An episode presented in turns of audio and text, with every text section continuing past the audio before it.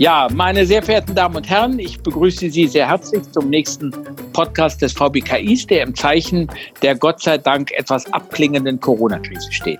Heute geht es um die Folgen der Pandemie für den Sport, insbesondere für den Profisport. Mein heutiger Gesprächspartner ist Kavi Niroman, ein wahrer Multifunktionär des Sports. Mit dem Managerposten bei den Berlin Volleys ging es los. Dann wurde er der Sprecher der Berliner Profiklubs Mittlerweile ist er Vizepräsident des DOSB für Finanzen und zu allem Überfluss noch auch, auch noch Präsidiumsmitglied im VBKI. Letzteres natürlich gegen den erbitterten Widerstand des am Ende machtlosen Geschäftsführers. KW, hat ja. dein Tag eigentlich mehr als 24 Stunden? Ja, gegenwärtig ist viel los, weil wir sind ja überall im Krisenmodus. Äh, sowohl bei meinem eigenen Verein als auch, äh, was es um die Unterstützung der Politik für die Profiklubs geht äh, und dann auch noch natürlich beim DOSB, eine große Organisation, äh, die auch unternehmerisch geführt sein will, weil da, das ist sozusagen der Dachverband des deutschen Sports und von daher hängt viel äh, auch an den Pinunzen, wie man so schön sagt. Yeah. Ja, das wird ein Thema sein, was uns gleich noch im Gespräch beschäftigen wird. Fangen wir mit den Berliner Profiklubs an. Die Volley- und die Handballer sowie die Eishockeyspieler haben ihre Saison beendet. Die Basketballer tragen gerade in diesen Tagen ein Finalturnier aus. Es fehlen die Zuschauereinnahmen, die Sponsorenverträge werden hinfällig oder gekürzt. Die Spieler wollen aber ihre Gehälter sehen. Ähm, wenn die Krise auch den privilegierten Fußball so elementar trifft, wie viel schlimmer muss es dann bei den anderen Sportarten sein? Ja, das ist äh, bei uns äh, Hallensportarten außerhalb vom Fußball ein wenig anders gelagert, weil die Einnahmequellen andere sind. Fußball ist inzwischen sehr abhängig äh, von den TV-Einnahmen, äh, die auch äh, jährlich oder immer im Vertragszeitraum auch kräftig steigen. Und von daher war es für Fußball enorm wichtig, äh, äh, zu spielen, damit äh, die TV-Ausstrahlung äh, stattfinden kann. Ähnlich war es jetzt auch beim Basketball. Beim Basketball hat auch inzwischen ein sehr großes deutsches Unternehmen unter anderem als Partner, gerade auch für den TV-Bereich. Und insofern war das auch wichtig, diese Veranstaltung, diese dreiwöchige jetzt in München durchzuführen, äh, um diese Gelder A nicht zu verlieren, beziehungsweise äh, eventuellen Schadensersatzansprüchen nicht Raum zu geben. Bei uns Volleyballern äh, ist das anders. Äh, wir haben, äh, wir sind nicht so abhängig äh, von leider nicht so abhängig äh, von TV-Einnahmen. Die sind nicht so groß bei uns. Bei uns geht es in erster Linie um Zuschauer und Sponsoreneinnahmen. Der Saisonabbruch äh, war für uns sehr bitter, weil wir hatten kein Spiel verloren, stand oben an der Tabelle. Es waren nur noch zwei Spieltage vom Ende der Normalrunde. Äh, und äh, im Nachhinein tut uns das natürlich sehr weh, dass jetzt dieses Jahr keinen deutschen Meister Volleyball gibt. Das verstehe ich gut. Nach einem gewissen Zögern hat der Senat jetzt reagiert und auch die große gesellschaftliche Bedeutung des Sports anerkannt. Es soll jetzt auch eine finanzielle Unterstützung des Spitzensports geben. Wie sieht denn diese aus und seid ihr insgesamt zufrieden? Ja, in der Tat äh, hat der Senat sehr gut reagiert, äh, dass es am Anfang vielleicht andere Bereiche der Gesellschaft äh, wichtiger waren. Dafür, dafür müssen oder haben die Sportler auch Verständnis. Aber dann sozusagen in der zweiten oder dritten Welle waren wir dann ja auch irgendwann mal dran. Wir haben sehr gute Gespräche mit der, mit der Berliner Senatsverwaltung für Inneres und Sport, mit dem Senator Geisel geführt, mit dem Staatssekretär Jambritzky und äh, denke, dass der Landessportbund, äh, das ist Präsident Thomas Hertel, auch sehr aktiv in diesem Zusammenhang äh, unterwegs war. Mit uns gemeinsam haben wir ein Paket äh, für den Berliner äh, Sport insgesamt äh, zustande gebracht, wo sechs Millionen an den, über den Landessportbund an die gemeinnützigen Vereine sozusagen an der Basis gehen, die auch große äh, Probleme haben, diese schweren Zeiten zu überstehen. Äh, etwa 2,2 bis 2,67 Millionen äh, gehen dann an die Profiklubs außerhalb des Fußballs. Und wir sind alle sehr glücklich, dass dieses Paket so zustande gekommen ist, weil ansonsten wäre die Existenz vieler dieser Vereine gefährdet gewesen, beziehungsweise, und das war auch wichtig, auch für den Senator wichtig, sonst hätten wir diese Position, die wir uns über Jahre im deutschen Sport in allen Ligen, Basketball, Handball, Eishockey, Volleyball, erkämpft haben, nicht halten können. Ähm, die Hilfe, KW, das habe ich verstanden, ist überlebensnotwendig, aber sie trägt ja nur für wenige Monate. Im Herbst soll die neue Saison losgehen. Selbst ohne zweite Welle immer noch mit Corona-Restriktionen, die Hallen wahrscheinlich maximal zur Hälfte gefüllt, mit dementsprechend niedrigeren Einnahmen, denen dann auch höhere Kosten für Hygiene und im Zweifelsfall auch Sicherheit gegenüberstehen. Wie soll das denn gehen? Ja, das ist eine gute Frage. Insofern äh, war auch Teil der Verhandlungen und der Senator hat das jetzt kürzlich in einem anderen Gespräch auch nochmal bestätigt, dass diese Hilfe auf jeden Fall über mindestens zwei Jahre erstmal. Äh, das äh, gibt uns die Möglichkeit, sowohl äh, die jetzt vergangene Saison mit, äh, mit, mit einem halbwegs blauen Auge abzuschließen und gleichzeitig in die Zukunft zu hoffen, äh, dass wir doch nicht so viel Einnahmeverluste haben, weil äh, es hängt auch sehr viel davon ab, wie sich die Wirtschaft erholt, wie die Unternehmen, die zum Kreise unserer Sponsoren gehören, wie deren wirtschaftliche Lage sein wird und ob die in der Lage sein werden, ihr Engagement bei uns zu erweitern. Zumindest für heute haben wir vereinbart, dass es äh, für zwei, zwei Jahre gilt. Äh, und äh, das ist nicht ausgeschlossen, sollte die Situation sich nicht bessern, dass wir weitere Unterstützung erhalten. Ähm, ist es denn, KW, so immer noch so, dass bis 25. Oktober, glaube ich, ähm, die 24. Durchführung von Hallenveranstaltungen ja. definitiv ausgeschlossen ist und dass dann jede weitere Lockerung von der Zustimmung der Gesundheitsämter abhängig ist. Da hätte ich ein Störgefühl, weil ich immer sagen würde, das Gesundheitsamt hat ausschließlich die Pandemiebekämpfung im Auge. Das ist seine Aufgabe. Aber eine Güterabwägung ist dann eine politische Aufgabe. Und ich habe das Gefühl, dass die Politik ihren, ihre eigentliche Aufgabe der Güterabwägung auf die Gesundheitsämter verlagert hat. Ist das eine berechtigte Kritik? Äh, nicht ganz, äh, weil wir haben gerade darüber, in der vergangenen Woche war ein Gespräch mit dem regierenden Bürgermeister darüber gesprochen. Wir werden jetzt, wir haben äh, in der Tat zwei, drei äh, Herausforderungen. Wir müssen zunächst einmal mit dem Trainingsbetrieb anfangen können. Und da sind wir so verblieben, dass wir als Hallensportart mit über unsere Mannschaftsärzte ein Hygienekonzept erstellen wollen, damit wir mit diesem Hygienekonzept dann die entsprechenden Stellen äh, in der Berliner Verwaltung oder im Gesundheitsämter dann überzeugen, um dann äh, den Trainingsbetrieb erstmal öffnen zu können. Das ist äh, enorm wichtig für Bundeskader und Stützpunktkader teilweise und äh, Einzelsportarten ist das ja schon möglich, aber sozusagen die sogenannten Kontaktsportarten, die haben da noch, äh, noch keine Zustimmung. Aber ich bin mir sicher, dass wir mit diesem ersten Schritt äh, etwas öffnen werden, weil das, was in der Gesellschaft allgemein passiert, nämlich Öffnung äh, äh, Schritt für Schritt, das wird für den Sport auch kommen. Das ist, betrifft den Trainingsbetrieb. Und äh, du hast es richtigerweise gesagt, bis zum 24. Oktober äh, sind äh, Großveranstaltungen nur unter Sondergenehmigung bis zu 5000 Zuschauern erlaubt. Äh, äh, Sportveranstaltungen waren zunächst damals ausgeschlossen. Aber wir sind so verblieben, dass natürlich und immer vorausgesetzt, die Zahlen verschlechtern sich nicht.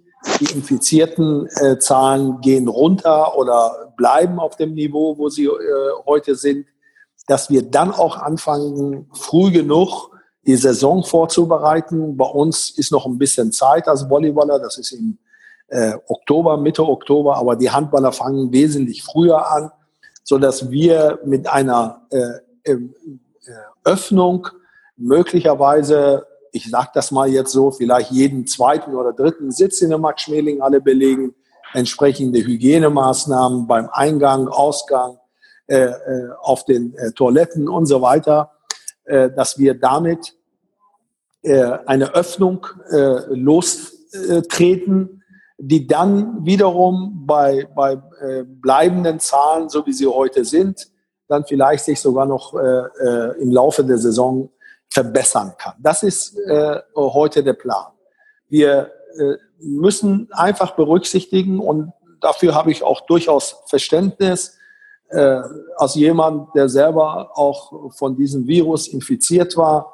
Äh, ich verstehe, dass äh, man das Primat der Gesundheit an oberster Stelle stellen muss und die Öffnungen, die auch notwendig sind, gerade für das Wirtschaftliche, Schritt für Schritt vorgehen muss. Aber ich denke, insgesamt sind wir jetzt auf einem guten Weg in der Gesellschaft und der Sport darf da nicht ausgenommen werden. Ähm, KW, der Leistungssport lebt ja von der Be Begeisterung und der Identifikation. Ähm, ja. Und deswegen konnten wir ihn uns bis vor einem Vierteljahr auch nur in Form von einem pickepacken vollen Stadion oder einer Halle vorstellen. Ähm, äh, das gilt jetzt wohl länger nicht mehr. Ähm, zerbricht hier nicht irgendwo tendenziell das romantische Narrativ des Sports vom Zuschauer, der mit seiner Begeisterung die Mannschaft so beflügelt, dass sie über sich hinaus wächst. Also so eine Art äh, romantische Unberechenbarkeit, die vom Zuschauer auskommt. Und hast du die Befürchtung, dass sich ähm, durch diesen, durch die Pandemie im Sport noch mehr verändert und dass diese, diese Identifikationschance zwischen dem Verein und dem Zuschauer zerbricht? Also das möchte ich wirklich mir nicht ausmalen, weil wenn man das dem Sport wegnimmt und wenn das das Ergebnis dieser Krise wäre, das wäre mhm. furchtbar. Ich denke, wir werden vieles in unserem Leben, das Thema Digitalisierung, das Thema äh, äh, Büro, äh, Offices, das Thema Reiseverhalten, vieles wird sich ändern. Mhm. Aber wenn man die wichtigste Komponente im Sport, nämlich die Verbindung zwischen dem Sportler und dem Fan, mhm. Wegnimmt, das kann sein, mhm. dass es für eine kurze Zeit reduziert wird. Mhm. Und diese Geisterspiele, mhm. wir haben ja jetzt drei, vier Bundesliga-Spieltage gehabt, ich persönlich als begeisterter Sportler und auch Fußballanhänger äh, kann äh, mich damit nicht anfreuen. Und ich habe noch nie von jemandem gehört, Mensch, da kann man sich doch daran gewöhnen. Es ist ein Viertel, es ist ein Viertel des Vergnügens, maximal. Ja, wird, hm. wirklich. Und das wird sicherlich nicht passieren. Das heißt also, wir müssen darauf hinarbeiten, dass wir sukzessive vielleicht mit Auflagen anfangen, aber im Laufe der Zeit, hoffentlich noch in der kommenden Saison, aufgrund des Fortschrittes oder der Fortschritte, die wir da alle machen zusammen in der Gesellschaft, wieder die Zuschauer in die Hallen und die Stadien ihren Weg finden. Ähm, Kavi, der äh, mal eine kritische Frage. Der Profisport ist mal beschrieben worden als das Streben nach maximalem sportlichen Erfolg bei Vermeidung der Insolvenz. Die mhm. Auswüchse dieses Denkens haben wir im Fußball gesehen. Rettungsschirme und Auffanghilfen für ein so problematisches Geschäftsmodell sind doch eigentlich schwer zu begründen. Ja, wenn man nur die Situation oder die Vereine vor sich hat, äh, die in Händen von privaten Investoren sind, die nur nach Profit streben, ihr Investment in Sport tun. Aber das ist nicht in der Sportgesellschaft Deutschlands der Fall.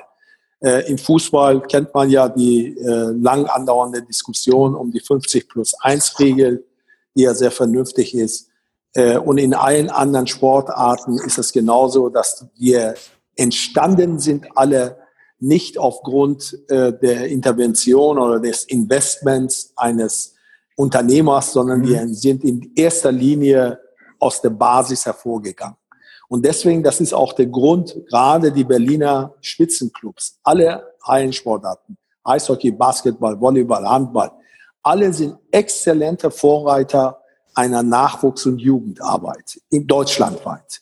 Alle diese aufgeführten Vereine leisten enorm Nachwuchsarbeit, sorgen dafür, damit dafür, dass Jugendliche von der Straße, von dem Bildschirm wegkommen zum Sport und der erzieherische Wert, den Jugendliche gerade durch die Sportvereine, nicht nur bei den Profiklubs, auch in allen anderen äh, Vereinen erfahren, ist mit nichts zu bezahlen. Und die Funktion, das, das, das dialektische Spiel, was dort funktioniert, ist Breite, keine Breite ohne Spitze, aber auch keine Spitze ohne Breite.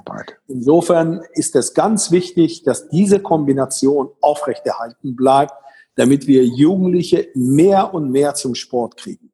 Und in letzter Zeit ist mir das persönlich auch niemals so deutlich geworden wie gerade in den letzten Wochen. Ich war am letzten Freitag bei einem Projekt, was sich bewegte Pause nennt, mit der Senatorin Scheres an einer Schule in Kreuzberg äh, wo Jugendliche, Kinder äh, endlich mal wieder in den großen Pausen und in der Mittagspause von unseren Trainern und den Lehrern zum Sport aufgefordert und animiert wurden.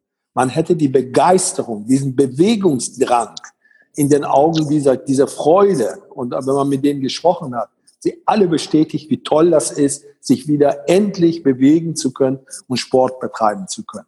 Und das geht nur, wenn man eine entsprechende Spitze hat, die auch die Finanzierung, weil auch gute Nachwuchsarbeit kostet viel Geld inzwischen, erstmal mit Vorbildern, mit, mit, mit guten Ergebnissen in der Bundesliga das Interesse weg, aber wirtschaftlich auch dafür sorgt, dass in den jeweiligen Vereinen die Nachwuchsarbeit auf Hochtouren laufen kann. Wunderbar.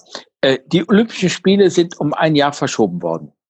Ohne Impfstoff und oder hochwirksames Medikament, ist auch die Durchführung 2021 keineswegs gesichert.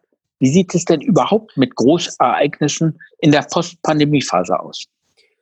Ja, das ist eine sehr gute Frage. Inzwischen gibt es auch nicht wenige Zweifler, äh, äh die auch die Durchführung der Spiele 2021 in Tokio äh, kritisch betrachten.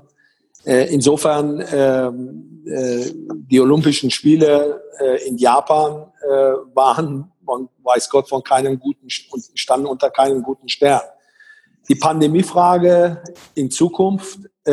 ich komme gerade aus einer aus einer längeren Diskussion aus dem Bundesinnenministerium, weil dort entwickeln wir mit vielen Wissenschaftlern, Medizinern, Städtebauern arbeiten wir gemeinsam an einem äh, an einer Strategie Sportgroßveranstaltung in Deutschland und in der Tat äh, war einer der Punkte über die wir über die wir gesprochen haben äh, Umgang mit mit mit Pandemien äh, und äh, aktuell jetzt natürlich mit Covid-19. Äh, die Antwort darauf äh, steht noch nicht fest. Äh, das werden wir jetzt diskutieren müssen. Aber in meinen Augen muss das immer in jedem Vertrag, das äh, spüren wir jetzt auch auf der Basis, an der Basis äh, im Verhältnis zu, der, zu unseren Sponsoren, in jedem Vertrag und in jeder Überlegung, in jeder Überlegung, die wir machen für eine Großveranstaltung, muss das Thema Pandemie einen, einen Platz finden, um die vertragliche Situation so abzusichern, dass wir alle nicht davon so überrascht werden, wie wir das jetzt geworden sind. Die Verschiebung von Großereignissen trifft die Sportler am härtesten. Die haben ihr ganzes Leben auf dieses Ereignis ausgerichtet. Da brechen gerade Welten zusammen. Nicht nur emotionale, sondern auch vielleicht finanzielle. Gibt es Konzepte des DSB, um Sportler aufzufangen? Ja, wir haben jetzt gerade eine Kampagne gestartet, äh, mein Verein, äh, was läuft über die sozialen Medien, wo sogar am Samstagabend äh, der Tim Bensko ein Lied, eines seiner Lieder darauf umgedichtet hat mit Spitzensportlern, äh, äh, da auch äh, das vorgetragen hat. Äh, wir fordern da auf, gerade, und das ist eine Kampagne, dass die Vereinsmitglieder ihren Verein nicht verlassen, dass viele Leute, die heute ganz andere Sorgen haben, trotzdem die äh, Neueintritte in die Vereine nicht vergessen, dass die Vereinsstruktur in Deutschland erhalten bleibt, und erweitert wird, weil das ist das beste soziale Netz für viele erzieherische Maßnahmen. Denken wir an das Thema Rassismus, was gerade äh, äh, in der ganzen Welt diskutiert wird. Und da ist der Sport äh, vorbildlich. Im Sport werden diese Werte vorgelebt. Das, das ist ein Miteinander und nicht ein Gegeneinander. Und insofern ist das auch für diese Sportler jetzt sehr wichtig, als finanzielle Maßnahme, um konkret auf deine Frage zu antworten, sämtliche Bundesmaßnahmen die vom Bund über die Bundeswehr beziehungsweise Polizeien und so weiter, alle diese Maßnahmen laufen uneingeschränkt weiter. Das ist eine ganz wichtige Basis äh, für, die, äh, äh für die Unterstützung der Kader äh, Einzelsportler.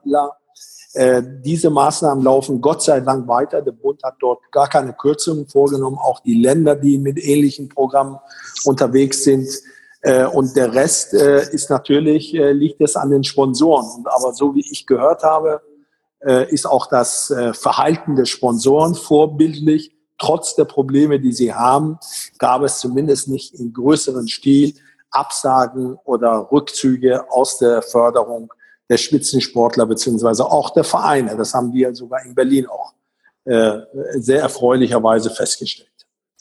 Äh, Kabe, meine letzte Frage. Wie sagt Hölderlin so schön? In der Gefahr wächst das Rettende auch. Äh, ja. Gibt es also auch Chancen in der Krise? Und wenn ja, wo würdest du die sehen?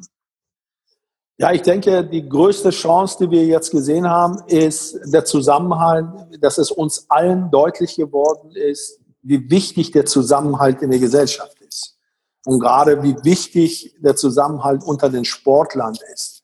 Wir haben vorhin am Anfang äh, des Gespräches über den Rettungsschirm in Berlin gesprochen. Mhm. Wir waren uns alle einig, wenn wir diesen Zusammenhalt, wenn wir diese Initiative Berliner Profiklubs, wenn wir die Sportmetropole Berlin von Jahr vor Jahren nicht gegründet hätten, nicht da zusammengestanden hätten, nicht die unsere Punkte gemeinsam vorgebracht hätten, ein Einzelner hätte diesen Erfolg nie gebracht. Und insofern ist der Zusammenhalt, was sowieso zu Sportlern gehört, gerade zu den Mannschaftssportlern gehört, das ist, glaube ich, die, für mich persönlich die wichtigste Erkenntnis äh, aus dieser Krise. Natürlich unabhängig von all den anderen äh, wirtschaftlichen oder äh, äh, politischen Aspekten. Der Zusammenhalt, das haben wir erfahren, der macht uns stark. Ja, meine Damen und Herren, dann sind wir jetzt schon am Ende unseres Gesprächs angekommen. Ich habe Reihe um Dank zu sagen. Natürlich zuerst an, an dich, Kavi, für das interessante Gespräch. Sehr ich teile deine Hoffnung, ähm, dass der Sport sozusagen wie Phoenix aus der Asche der Krise kommt und seine wichtige gesellschaftliche Rolle uneingeschränkt und ungetrübt in der Nach-Corona-Ära wird ausüben können. Und bei Ihnen, meine Damen und Herren, bedanke ich mich dafür, dass Sie zugehört haben, dass Sie Interesse genommen haben und ich kündige in weitere dieser Gespräche ein, weil, äh, an, weil das ist natürlich auch eine, ein, ein, ein Plus des VBKI, der verstanden hat, dass er auf diese Art und Weise auch die Kommunikation mit seinen Mitgliedern und über seine Mitgliedschaft hinaus pflegen kann. Herzlichen Dank und haben Sie noch weiter einen schönen Tag.